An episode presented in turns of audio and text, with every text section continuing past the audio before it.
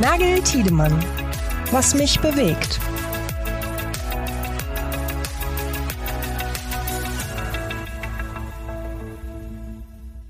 Guten Morgen, Pascal. Hi, Yannick.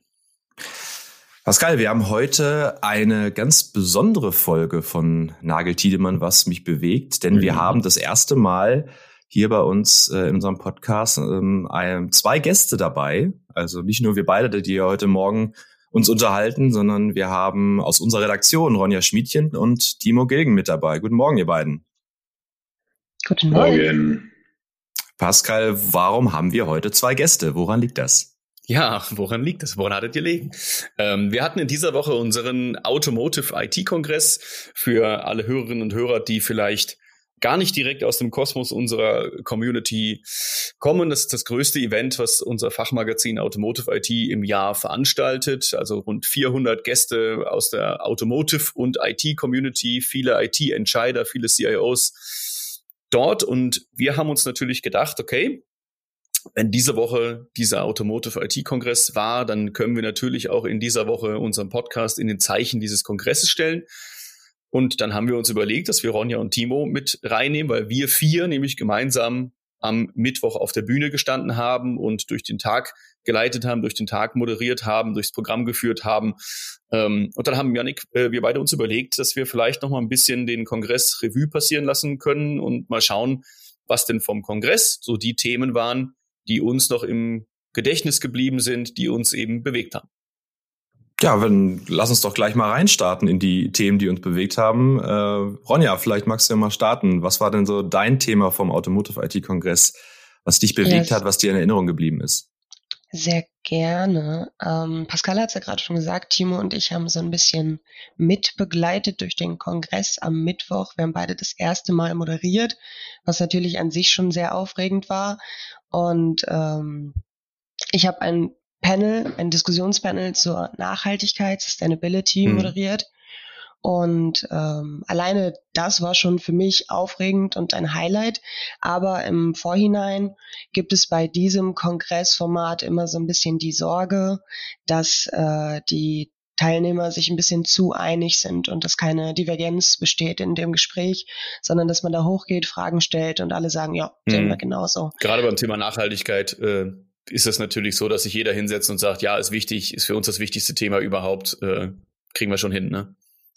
Genau, und ähm, da war eben die Sorge im Vorhinein, dass das so passieren wird. Und äh, es ist glücklicherweise bei mir tatsächlich anders gekommen.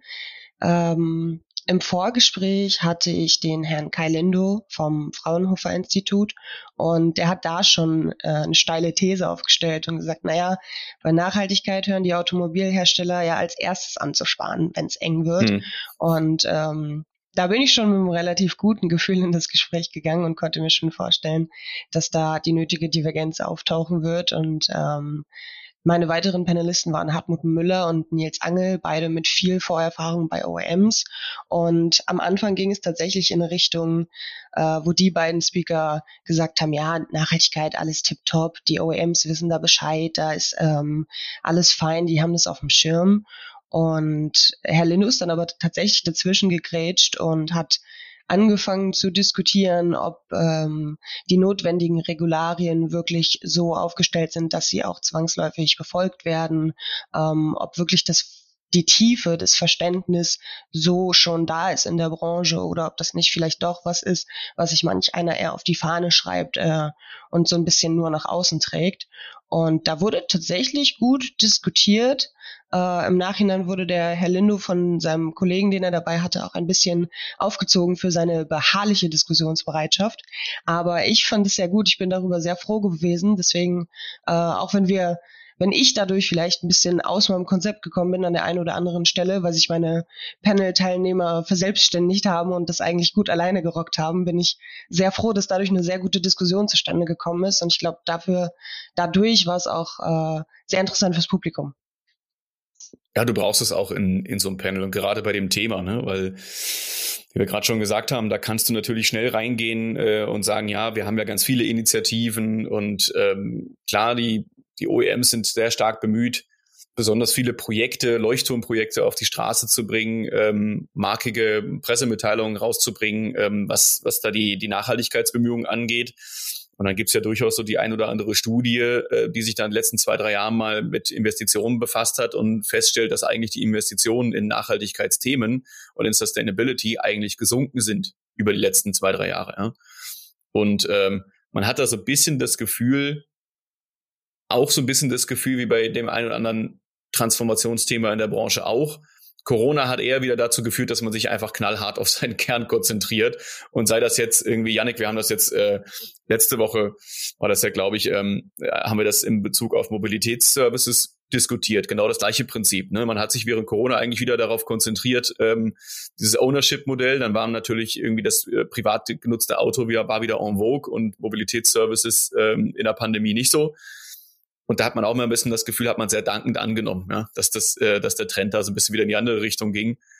Und äh, ich glaube, das ist in Bezug auf Nachhaltigkeit ist das, glaube ich, ganz ähnlich. Na, ich denke auch dabei, auch aus unserer Perspektive, wir müssen natürlich immer zusehen, dass wir, wir sagen ja immer so schön, behind the buzzword zu kommen. Äh, das gilt ja nicht nur für das Thema Nachhaltigkeit, sondern auch für alle anderen Themen. Ich habe jetzt bei mir, ähm, ich hatte die, die Panels zum Thema KI und Big Data. Auch da wird natürlich viel, ich erstmal veröffentlicht und gesagt, wir machen dies und jenes. Aber was dann nachher wirklich äh, sozusagen in der Realität auch umgesetzt wird, ist dann immer die zweite Frage. Und beim Stichwort Nachhaltigkeit ist ja auch so ein bisschen immer das Thema Greenwashing im Raum. Ähm, und dem, dem wollen wir natürlich auch nochmal hinterhergehen, äh, auch in unserer Arbeit. Also ist doch cool, dass das, dass das Panel sich dann auch wirklich kritisch mit dem Thema auseinandergesetzt hat und sich nicht alle einig waren und ähm, alle gesagt haben, ja, wir sind ja schon eine grüne Industrie, was ja nun wirklich äh, noch nicht der Fall ist und die Klimaneutralität in, in, in den Werken und in, in den Unternehmen, die ist ja noch lange nicht erreicht. Also ist doch schön, dass das, dass das so kontrovers diskutiert wurde und das wollen wir doch alle haben und das wollen, glaube ich, auch unsere Zuschauer auf unserem, auf unserem Kongress haben.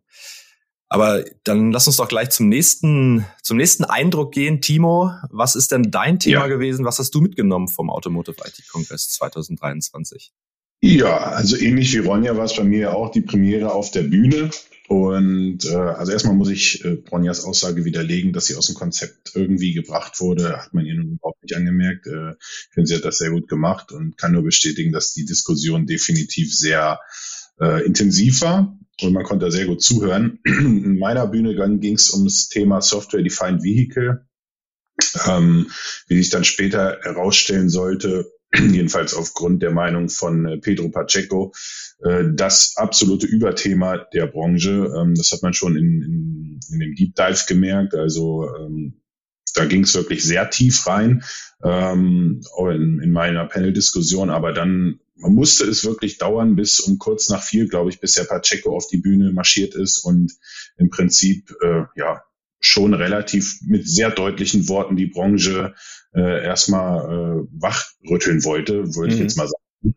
Ähm, also er hat da den, äh, den Index, den Digital Automaker Index äh, exklusiv präsentiert oder sage ich mal angeteasert äh, und hat wirklich ja, allen Leuten, die da vor Ort waren, so ein bisschen den Spiegel vorgehalten, vor allem aber den deutschen OEMs, ähm, als dann da das Ergebnis äh, auf die Leinwand projiziert wurde, wo wirklich Deutschland mit äh, Volkswagen, Mercedes und BMW waren, glaube ich, die ersten, die gezeigt wurden, ja. ja, abgeschlagen waren. Also zwar im Mittelfeld, aber weit, weit hinter der Konkurrenz aus China und vor allem Tesla, die, die diesen Index angeführt haben. Und das fand ich echt bemerkenswert. Also es hat mich äh, schon beeindruckt und äh, bewegt mich auch immer noch, weil man hatte davor, wie Ronja sagt, manchmal so den Eindruck, die Branche ist sich in vielen Sachen einig und äh, alle weisen, sage ich mal, den, oder schlagen den gleichen Weg ein. Ähm, aber wenn dann so jemand von extern kommt und sagt, äh, Leute, das ist vielleicht alles der richtige Weg, aber nicht ansatzweise konsequent genug, ähm, das finde ich immer sehr erhellend und man hat es auch gesehen, wenn man sich dann mal umgeguckt hat im Publikum, äh, wie viele Leute ihr Smartphone gezückt haben und diese mhm. Folien fotografiert haben. Ähm, das war wirklich echt äh, beeindruckend und äh, ja, er hat auch Dinge gesagt, wie ähm, dass halt der der Kampf um die Talente, gut, das ist nichts Neues, dass das äh, sehr wichtig wird in Zukunft, aber dass halt die Talente sich äh, für Firmen entscheiden werden, die für mehr stehen, als dafür einfach so viel Autos wie möglich zu produzieren.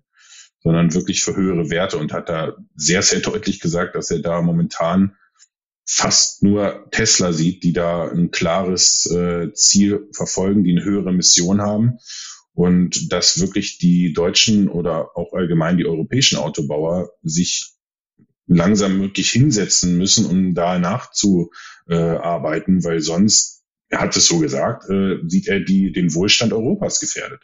Und äh, ja, viele, sage ich mal, mögen dann dann widersprechen und äh, das äh, etwas relativieren. Ich finde es aber immer sehr, sehr erfrischend, wenn jemand da mit klaren Worten auf die Bühne kommt äh, und sagt, äh, wenn wir oder wenn einige sich nicht langsam wirklich äh, ändern und auch ihr Mindset ändern, dann haben wir vielleicht noch ein paar gute Jahre, aber wie es 2030 aussieht, das wissen wir alle nicht, hat er auch gesagt. Da kann natürlich sein, dass, dass jetzt noch äh, viel passiert, aber das hat mich schon sehr beeindruckt, äh, wie deutlich er da ähm, die Leute wachgerüttelt hat. Und ich glaube, wie eben schon gesagt, an den Reaktionen im Publikum gesehen zu haben, dass das auch angekommen ist. Ja, also ich glaube auch, dass der der Talk mit Pedro Pacheco von Gartner ähm, ähm, auch für die für unser Publikum total wertvoll war. Ich fand es auch, ich habe ja den Talk mit ihm zusammen gemacht und ich fand es auch beeindruckend, mit welchem welcher Leidenschaft er das auch vorgetragen hat und mit welcher, also er hat es auch versucht, diese Dringlichkeit auch definitiv ans Publikum mhm. weiterzutragen. Ähm, ich habe ja in dem Talk auch zu ihm gesagt, als er die Ergebnisse vorgestellt hat und man gesehen hat, dass äh, chinesische OEMs und Tesla ganz oben stehen, was das Thema äh, Digital Readiness oder Software Readiness sozusagen anbelangt, äh, ganz oben stehen und die deutschen OEMs eher so im Mittelfeld sich bewegen. Das ist ja nun für uns, die wir uns mit, der, mit dem Thema in den letzten Jahren ja schon intensiv beschäftigt haben, keine ich sage mal, große Überraschung. Also, dass das, äh, dass das so rauskommen würde, das war ja fast zu erwarten. Man hätte sogar über, äh, denken können, dass vielleicht der ein oder andere von den, von den deutschen Herstellern sogar noch weiter unten landet. Ähm, so einfach, das ist so die, die, das Bauchgefühl, was man jetzt in den letzten Jahren so entwickelt hat. Ähm, auf der anderen Seite haben wir natürlich in unseren eigenen Studien, wir haben ja bis zum letzten Jahr auch noch die Connected Car Innovation Studie zusammen mit dem Center of Automotive Management und Professor Bratzel gemacht. Ähm, und da haben wir ja gesehen, dass die deutschen Hersteller, was, was technische Innovationen anbelangt, äh, im Bereich autonomes Fahren, Connectivity durchaus vorne mit dabei sind, vieles an den Start gebracht haben in den letzten zehn Jahren, äh, viele Patente angemeldet haben äh, und, und die Entwicklung da auch vorangetrieben haben. Aber, und das hat auch, haben auch unsere Studien oder die, die CCI-Studie gezeigt, dass sie beim Thema Software natürlich äh, nicht so weit vorne sind wie andere Player, die sich mittlerweile in der Automobilindustrie tummeln. Da gehört, dazu gehört natürlich ein Tesla, da gehört, dazu gehören die chinesischen OEMs, aber dazu gehören auch, und das finde ich auch, muss, muss man auch nochmal ganz klar betonen, dazu gehören auch Technologieunternehmen, wie ein Amazon, wie ein äh, Apple, wie ein äh, Google, äh, ganz klar Google natürlich an dem, an dem Punkt auch zu sehen und ganz viele chinesische Technologiespieler, die sich mittlerweile auch ganz, ganz intensiv in der Mobilitäts- und in der Autoindustrie tummeln und dort äh, die, die Entwicklung auch vorantreiben. Äh, und die sind teilweise noch viel weiter als die äh, OEMs, die jetzt dort oben in dem, in dem Ranking waren. Und an denen äh, müsste man sich auch orientieren, die natürlich in dieses Geschäft auch mit rein wollen.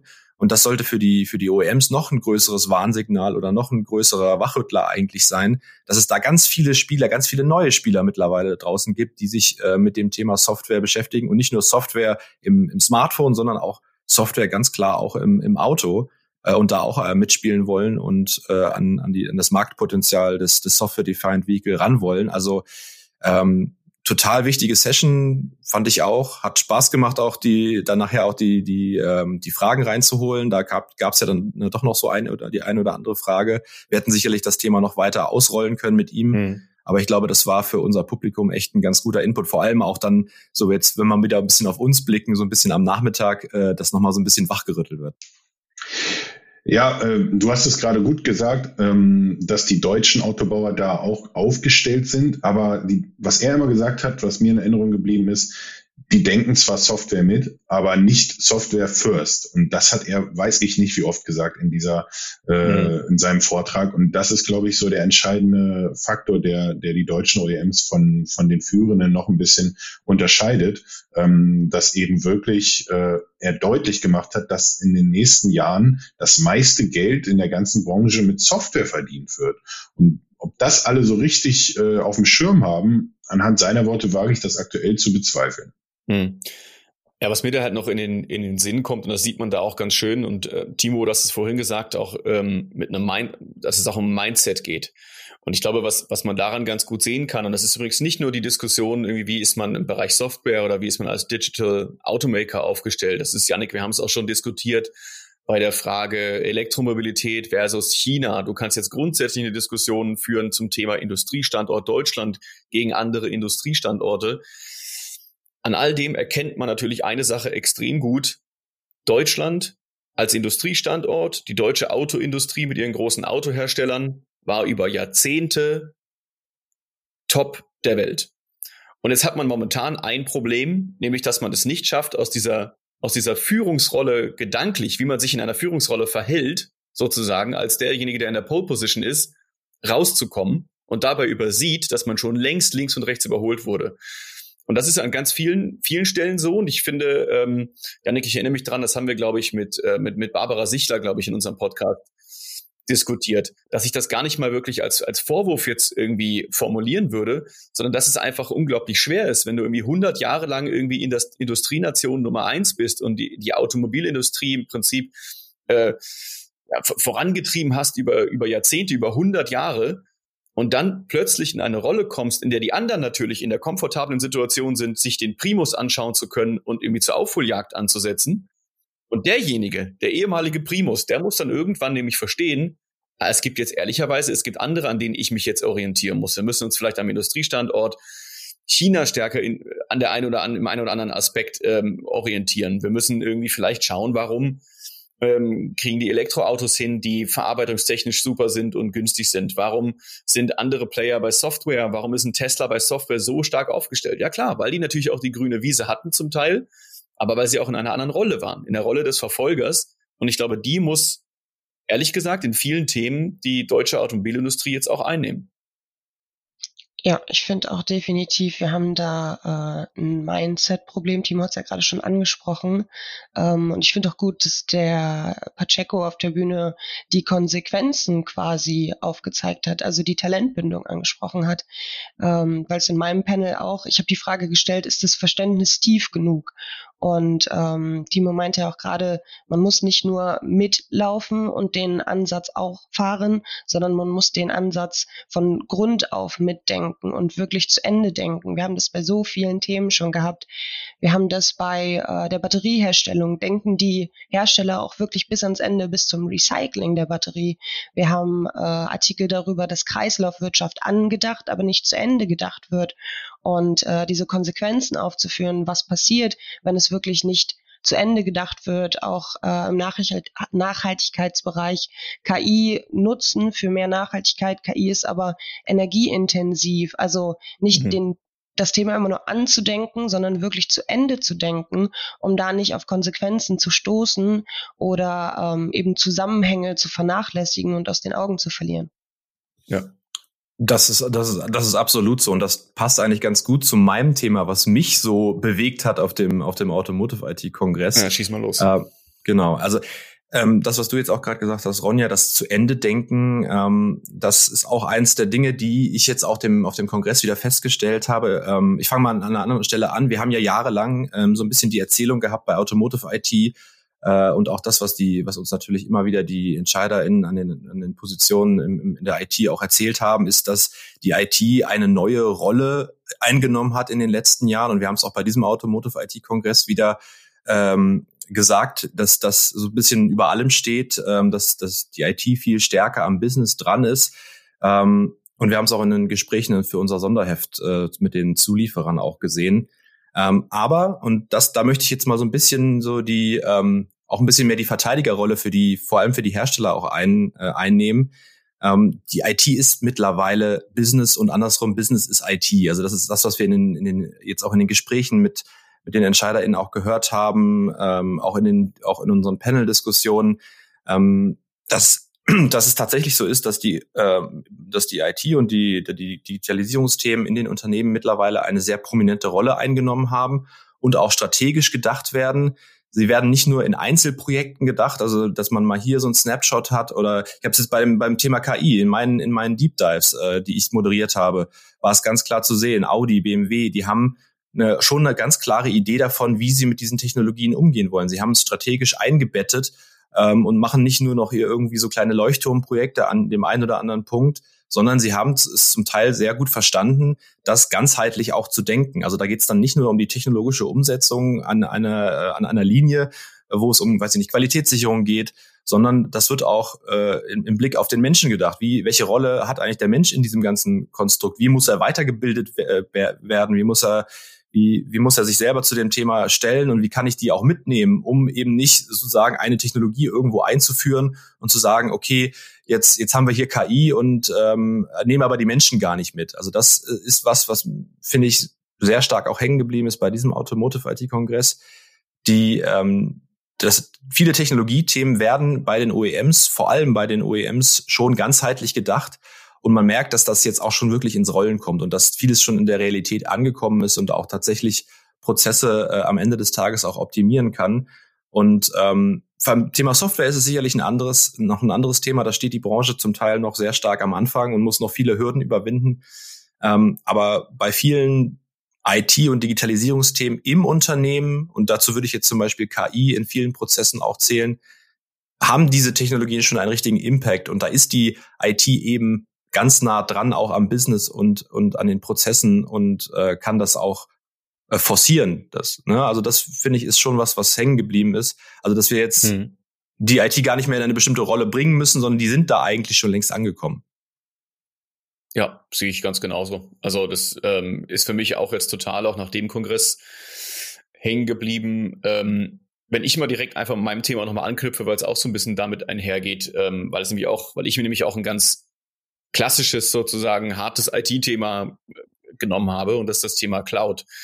Ähm, das war in dem Fall der, äh, die Deep Dive-Diskussion, die ich moderiert habe. Also wir haben jetzt alle, alle unsere vier Deep Dives natürlich genommen, aber klar, das sind die Themen, mit denen wir uns dann natürlich auch zum Kongress, aber auch im Vorfeld stark beschäftigt haben. Und tatsächlich habe ich jetzt so ein bisschen ein Thema dabei, was wir ähm, auf dieser Bühne in der Panel-Diskussion auch diskutiert haben, mich aber auch schon so ein bisschen beschäftigt, seit wir eigentlich auch so die Vorgespräche zum Kongress geführt haben, ähm, auf dem Weg dahin natürlich auch mit unseren äh, Speakern, mit denen wir im Vorfeld gesprochen haben, zu diskutieren, okay, was ist denn überhaupt diskutabel, ja, was ist denn, was sind denn überhaupt die Themen, ähm, über die man dann diskutieren muss, weil ich dazu sagen muss, und so habe ich es auch anmoderiert, ich habe immer häufig den Eindruck, Cloud ist eigentlich kalter Kaffee. Also ich habe mich ganz ganz häufig auch selber gefragt, möchte man Cloud Computing eigentlich noch diskutieren? Muss man Cloud Computing eigentlich diskutieren? Hat das nicht jeder eigentlich irgendwo im Einsatz? Klar, es gibt irgendwie viel, die ein oder anderen Unternehmen, die womöglich sogar schon Cloud-only unterwegs sind, äh, sind wahrscheinlich nicht so viele. Ähm, viele Unternehmen haben eine gewisse Cloud-First-Strategie ähm, und fahren natürlich einen hybriden Ansatz aus ähm, On-Prem, Private Cloud, Public Cloud, diese, wo man dann einigermaßen variabel ähm, dann irgendwo auch die Services irgendwie auch und, und, und die Informationen und Dateien auch shiften kann. Aber ich habe am Anfang so ein bisschen gedacht, okay, Cloud Computing, Yannick, wir haben es auch ganz spät erst ins Programm aufgenommen, tatsächlich, ähm, und haben auch dieses, äh, dieses Panel, diese Deep Dive Bühne sehr spät ähm, gestufft. Und deswegen war ich umso begeisterter, dass die Diskussion eigentlich sehr, sehr spannend war, weil, und das ist jetzt mein Punkt, ähm, der CIO von Scheffler, Mark Fotteler, einen Punkt reingebracht hat, wo er sagt, ich als IT-Chef, ich als CIO stehe jetzt an einem Punkt, an dem eigentlich Cloud Computing total etabliert ist, an dem es eigentlich absolut skalierbar ist, in dem es dann die gesamten Kosten und auch Effizienzgewinne ähm, bringen kann, die man sich davon erwartet. Aber stoße jetzt auf ein handfestes Problem.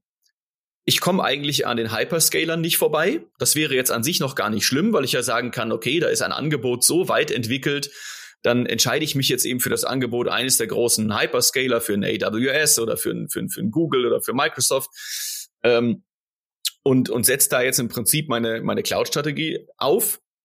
Aber geopolitische Spannungen in der Welt machen es mir eigentlich unmöglich, dieselbe Cloud und dieselbe Lösung in unterschiedlichen Regionen der Welt zu nutzen. Und dann hat er natürlich so schön äh, plakativ gezeigt, ja, wenn wir uns denn die Hyperscaler mal angucken, wer sind die denn? Ich habe jetzt gerade eben habe ich jetzt äh, habe ich jetzt äh, Amazon und, und Microsoft und, und Google schon genannt. Dann habe ich auf der anderen Seite habe ich dann ein Alibaba, habe ich dann Huawei, habe ich ein Tencent. Und ich kann mich eigentlich nur als Unternehmen, wenn ich auf die Hyperscaler gucke, kann ich mich eigentlich nur entscheiden, ob ich ein Unternehmen aus den USA möchte oder ein Unternehmen aus China. Und wenn ich mich für eine Cloud-Lösung aus China entscheide, dann kann ich im Prinzip in den USA mit meinen Standorten dort und meinen Werken dort und Mitarbeitern und so weiter, da sagen mir dann amerikanische Behörden, na, in die Alibaba Cloud? Wirklich? Nee, also da möchten wir bitte nicht, dass da Daten hingeschoben werden, da wissen wir gar nicht, was damit passiert. Ähm, und das Gleiche ist umgekehrt, ist es in China, wie wir wissen, für die Automobilindustrie der wichtigste Markt, ein extrem wichtiger Markt, um zu produzieren, Teile zu verkaufen, Fahrzeuge zu verkaufen. Wenn ich da dann ähm, im Prinzip mit dem amerikanischen äh, Hyperscaler im Nacken aufschlage und versuche dort Services weltweit auszurollen, dann passiert da genau das Gleiche. Und das heißt, er sagt irgendwie, jetzt ist er im Prinzip an einem Punkt, an dem eigentlich alles total super einsetzbar wäre, aber eben solche geopolitischen Spannungen es ihm eigentlich unmöglich machen, dann doch wieder Services, ähm, Applikationen weltweit ausrollen zu können. Natürlich gibt's da Lösungen für. Du kannst natürlich dann auf eine Multicloud-Strategie setzen. Du kannst da so ein Governance-Layer einziehen, äh, der im Prinzip eigentlich verschiedene ähm, Anbieter miteinander orchestriert und so weiter. Aber sagen wir ehrlich, so ganz ist das natürlich nicht der Wunsch von einem Unternehmen, was jetzt eine Cloud-Strategie für sich aufbaut und sagt, okay, ähm, der Deal ist ja eigentlich, dass es möglichst simpel ist und ich eigentlich ähm, möglichst nahtlos im Prinzip auch meine, ähm, meine Service, meine Applikation irgendwie auch irgendwie shiften kann. Also das fand ich schon ganz, ganz spannenden Ansatz, weil es dann offensichtlich doch noch sehr viel Diskussionspotenzial auch im Zusammenhang mit der Cloud äh, gibt. Und dann natürlich nächste Ebene dann auf solche Sachen wie geopolitische Herausforderungen abzielt, wo man so ein bisschen auch sehen kann, ja, ich glaube, wir haben uns eine ganze Zeit lang, ist jetzt eine Diskussion, die können wir jetzt aufmachen und überhaupt gar nicht zu Ende führen, aber ich glaube, wir haben uns eine ganze Zeit lang ähm, vor den Krisen der letzten, letzten äh, drei, vier Jahre die Globalisierung schon ein bisschen zu einfach vorgestellt, manchmal und an der einen oder anderen Stelle. Ja? Ähm, haben natürlich auch Systeme aufgebaut und, und Prozesse aufgebaut, die er muss es ja schon fast schon sagen, die Globalisierung oder ähm, globale Strukturen fast schon ein bisschen pervertiert haben. Also wenn man sich manchmal Lieferketten anguckt, ähm, wo man das Gefühl hat, da werden einfach Teile, Komponenten wirklich einfach von links nach rechts über den gesamten Globus irgendwie geflogen und geschifft, weil es am Ende doch einfach die äh, achte Nachkommastelle auf dem Centbetrag irgendwie noch günstiger gewesen ist als bestimmte Dinge vor Ort und so weiter. Das sind ja manchmal so so Themen, so dieses, dieses berühmte, seit Jahrzehnten berühmte äh, Krabbenpool-Beispiel, wo man irgendwie in der Nordsee Krabben fischt, die man aber in Marokko poolt, um sie dann wieder zurück in die, äh, an der Nordsee wieder irgendwie äh, bei Gosch zu verkaufen.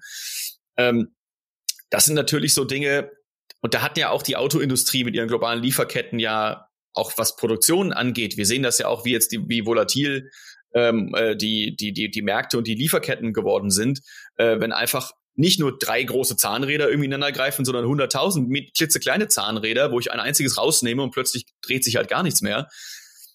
Und das sieht man dann tatsächlich auch auf so einer IT-Ebene. Wir hören immer wieder, dass das Thema Daten und Datenaustausch im Unternehmen, du hast eine Datenstrategie und hast es mit unglaublich vielen Regulatorien und Datenschutzthemen und jedes Land hat seine eigenen Datenschutzanforderungen und Voraussetzungen und kann, hast am Ende eigentlich doch wieder den Flickenteppich, den du eigentlich im, äh, im Bereich IT und Digitalisierung gar nicht haben müsstest und gar nicht haben möchtest. Ja, also Pascal, du hast jetzt natürlich ein großes, großes Feld auch aufgemacht, auch äh, sozusagen die, äh, die Diskussion zur Globalisierung aufgemacht. Aber das ist natürlich eins der, der entscheidenden Herausforderungen auch für die, für die Automobilindustrie, die ja interna absolut internationalisiert ist. Das ist kein, die müssen nicht auf den Weg dahin kommen, sondern die sind auch schon längst internationalisiert und müssen sich natürlich schon viele Jahre auch äh, Gedanken über unterschiedliche Märkte und Anforderungen und gerade im Blick auf China natürlich auch unterschiedliche Regulatorien machen. Ähm, da ist es natürlich für, für, die, die deutschen OEMs auch deutlich schwerer als in anderen Märkten und kann in Zukunft natürlich, wenn es jetzt, wenn die Protektionismus-Tendenzen voranschreiten und wenn wir vielleicht in einem Jahr wieder einen, einen, einen US-Präsidenten namens Donald Trump haben, dann werden sich diese diese Unwägbarkeiten verschärfen und diese, diese Krisen werden wieder, wieder kommen oder diese Konflikte. Aber das ist natürlich für einen, einen Zulieferer oder einen äh, Automobilhersteller auch, auch schwer vorauszusehen. Und ähm, was dabei einfach wichtig ist, und ich glaube, da hilft auch Digitalisierung und, und auch eine, eine vernünftige Cloud-Strategie, ist eben auch flexibel zu sein und auf verschiedene Marktanforderungen auch flexibel reagieren zu können. Und ich glaube, das wird für, für die Industrie ein ganz entscheidendes Merkmal in Zukunft sein. Nicht nur, ähm, was, was Kundenanforderungen angeht und was Marktanforderungen im, zu Hause oder im, in Europa angeht, sondern natürlich auch international. Und das wird ein, ist nicht immer zu beeinflussen von einem Unternehmen. Man kann sich, man kann bestimmte Randbedingungen nicht immer äh, ganz klar auch selber beeinflussen. Das ist logisch. Das ist, das sind politische Dinge, das sind wirtschaftliche Dinge, die da eine, eine große Rolle spielen. Aber man muss sich eben so flexibel und, äh, und gut aufstellen, wie es, wie es nur irgendwie möglich ist. Ich möchte noch mal ganz kurz da einhaken, äh, auch mit Blick äh, auf die Zeit. Und bevor wir ihn am Ende vergessen, sollten wir, finde ich, weil ich ihn auch mit äh, am beeindruckendsten fand auf der Bühne und weil du gerade von Flexibilität gesprochen hast, Janik, ist jetzt zwar wieder ein Themenwechsel, aber was äh, der Markus Bentele von Male auf der Bühne äh, vorgetragen hat, auch mhm. mit einer Deutlichkeit ähm, zum Thema Cybersecurity, äh, finde ich, darf hier nicht fehlen, weil der wirklich ziemlich klar gesagt hat, ähm, wie Male sich dort vorbereitet. Und im Prinzip hat er deutlich gesagt, die bereiten sich nicht äh, darauf vor, den Cyberangriff zu verhindern. Natürlich bereiten sie sich auch darauf vor, aber sie haben sich im Prinzip schon damit abgefunden, äh, dass er irgendwann kommen wird und äh, vermutlich auch in einer ziemlich äh, schlimmen Art und Weise, so dass wenn sie sich darauf nicht richtig vorbereiten würden und vor allem nicht absichern würden, äh, Stichwort Cyber Resilience, ja, das Unternehmens äh, komplett unternehmensbedrohend wäre. Und äh, er hat das wirklich sehr schön beschrieben, äh, wenn dann plötzlich da äh, Milliardenforderungen kommen und innerhalb einer halben Stunde ein Unternehmen, was einen Jahresumsatz von über 12 Milliarden macht, entscheiden muss, äh, wie man sich dann zu verhalten hat. Wenn man darauf nicht vorbereitet ist, dann ist das Unternehmen am Ende. Und äh, er hat so ein bisschen skizziert, wie Male sich auf solche Situationen vorbereitet, äh, wie sozusagen Backup-Systeme ähm, vorbereitet werden und äh, ja, das fand ich echt, echt stark, wie offen er da gesprochen hat. Mhm, ähm, und absolut. das äh, betrifft ja nun wirklich jedes Unternehmen auf der Welt. Da äh, ist es egal, ob wir in China sind, USA, Deutschland. Ähm, dieses Problem, sage ich mal, haben alle Firmen. Und es wird immer so ein bisschen, also es wird, es wird natürlich ernst genommen, aber es wird halt irgendwie nie so, hatte ich bisher den Eindruck, so offen darüber gesprochen. Und das äh, fand ich echt beeindruckend, wie mit klar der Herr Bentele da äh, schon offengelegt hat, dass äh, auch Male da logischerweise schon etliche Male äh, in kleineren Kreisen äh, betroffen war, aber eben Lösungen dafür jetzt schon entwickelt und wie groß die Gefahr wirklich äh, einfach ist bei solch riesigen Unternehmen. Er hat ja besonders auch nicht nur den Schutz gegen Angriffe herausgestellt, sondern er hat ja auch auf die Wiederaufbaufähigkeit von Systemen plädiert. Mhm. Und ich finde, da sind wir, da schließt sich dann der Kreis, weil da sind wir wieder beim ganzheitlichen Durchdenken von Maßnahmen und Themenbereiche, weil es geht nicht nur darum, äh, einen Angriff zu verhindern, sondern wie Timo schon richtig gesagt hat, sich damit abzufinden, dass ein Angriff passieren wird und dann weiter zu denken und zu sagen, okay, wie kann ich dann am besten äh, eine Wiederaufbaufähigkeit garantieren? Mhm. Ja, also mal ganz grundsätzlich gesprochen, wenn wir auch einen Blick auf die Zeit, Timo, du hast es ja gerade gesagt, ich finde es total spannend, was wir, was wir alle, was wir allein wir vier aus diesem Automotive IT-Kongress herausgezogen haben. Und ich lade natürlich alle Zuhörerinnen äh, auch ein, äh, sich da nochmal die im, im Nachgang auch nochmal die Berichterstattung durchzuschauen bei uns bei automotiveit.eu. Und ähm, ja, also ich finde es total spannend, wie viel Diskussionspotenzial da auch drin steckt und dass wir dass wir nicht alle in eine Richtung gehen und alles ist klar und alles ist vorausgesetzt und ähm, es gibt in jedem Bereich, den wir jetzt auch in unseren Deep Dives natürlich betreut haben, aber auch äh, die Themen, die in den, in den Keynotes der, der IT-Entscheider bei uns äh, auf dem Kongress geäußert wurden, da, da gibt's so, da ist so viel Potenzial äh, zu debattieren und zu darüber nachzudenken, wohin die Branche geht. Und ich finde, fand das jetzt schon, was wir hier heute Morgen gemacht haben, zeigt eigentlich, was was da alles drinsteckt. Und ähm, ja, Pascal, ich denke mal, wir sind am Ende der heutigen Folge angekommen. Äh, herzlichen Dank an, an Ronja und an Timo, dass ihr mit dabei wart mhm. heute bei uns. Das machen wir Nagel Tiedemann. Sehr gerne. Das machen wir wieder, auf jeden Fall. Also danke euch. Ähm, wünsche euch schon mal ein schönes Wochenende und äh, genau. Wir hören Dankeschön. uns dann in der nächsten Woche wieder. Ganz genau. Tschüss. Ciao. Tschüss. Nagel Tiedemann, ein Interview-Podcast von Automotive IT und Automobilproduktion. Alle Infos zur Folge in den Show Notes. Weitere Episoden überall, wo es Podcasts gibt.